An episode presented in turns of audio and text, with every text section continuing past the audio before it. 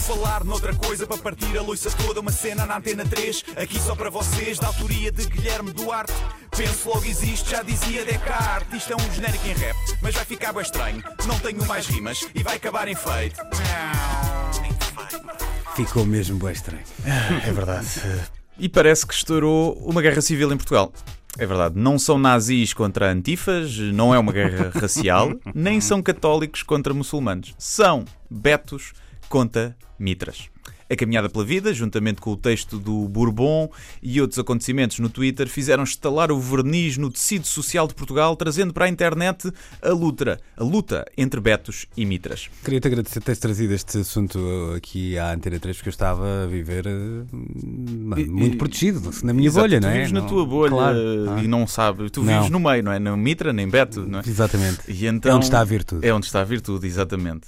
E então, a pergunta que se impõe é: quem ganharia se instalasse uma guerra civil verdadeira nas ruas? E eu, qual Nuno Rugeiro, vou analisar este potencial conflito.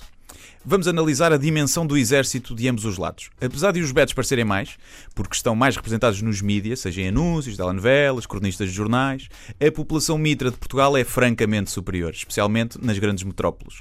Basta olhar para a quantidade de adeptos do Benfica e do Porto versus adeptos do Sporting para perceber que há neste ponto uma vantagem clara para os mitras, não é verdade?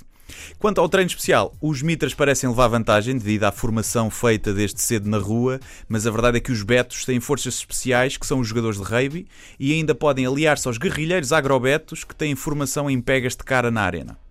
Em termos de armamento, há uma clara vantagem dos mitras, que têm o monopólio das armas brancas e também das armas de fogo ilegais, mas os betos podem pedir as espingardas de caçar elefantes em África aos pais, mas são mais difíceis de manusear e esconder para ataques surpresa. Não é? Ninguém possui armas de destruição, de destruição maciça, mas os betos podem usar catapultas de sapato de vela, enquanto que os mitras podem usar as mamas da Cátia como manobra de diversão. E portanto está aqui também equilibrado. Em termos de equipamento tático, parece-me que ninguém leva vantagem. Se os betos têm mais dinheiro e podem fazer ataques marítimos com barcos, a verdade é que possuem carros menos potentes do que os sacos e os G40s dos Mitras.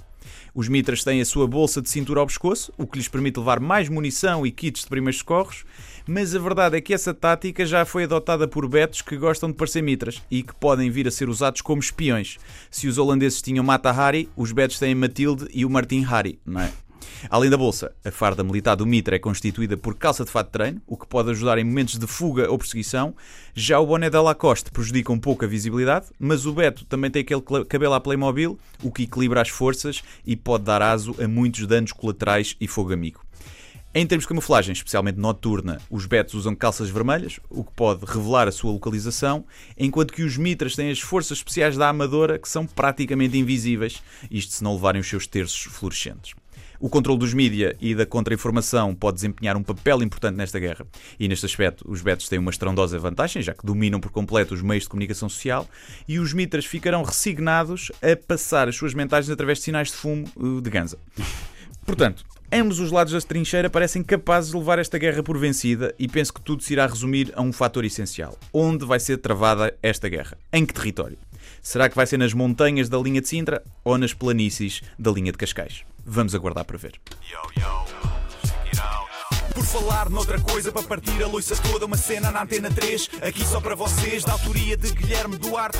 Penso logo existe, já dizia Descartes. Isto é um genérico em rap, mas vai ficar bem estranho. Não tenho mais rimas e vai acabar em feito.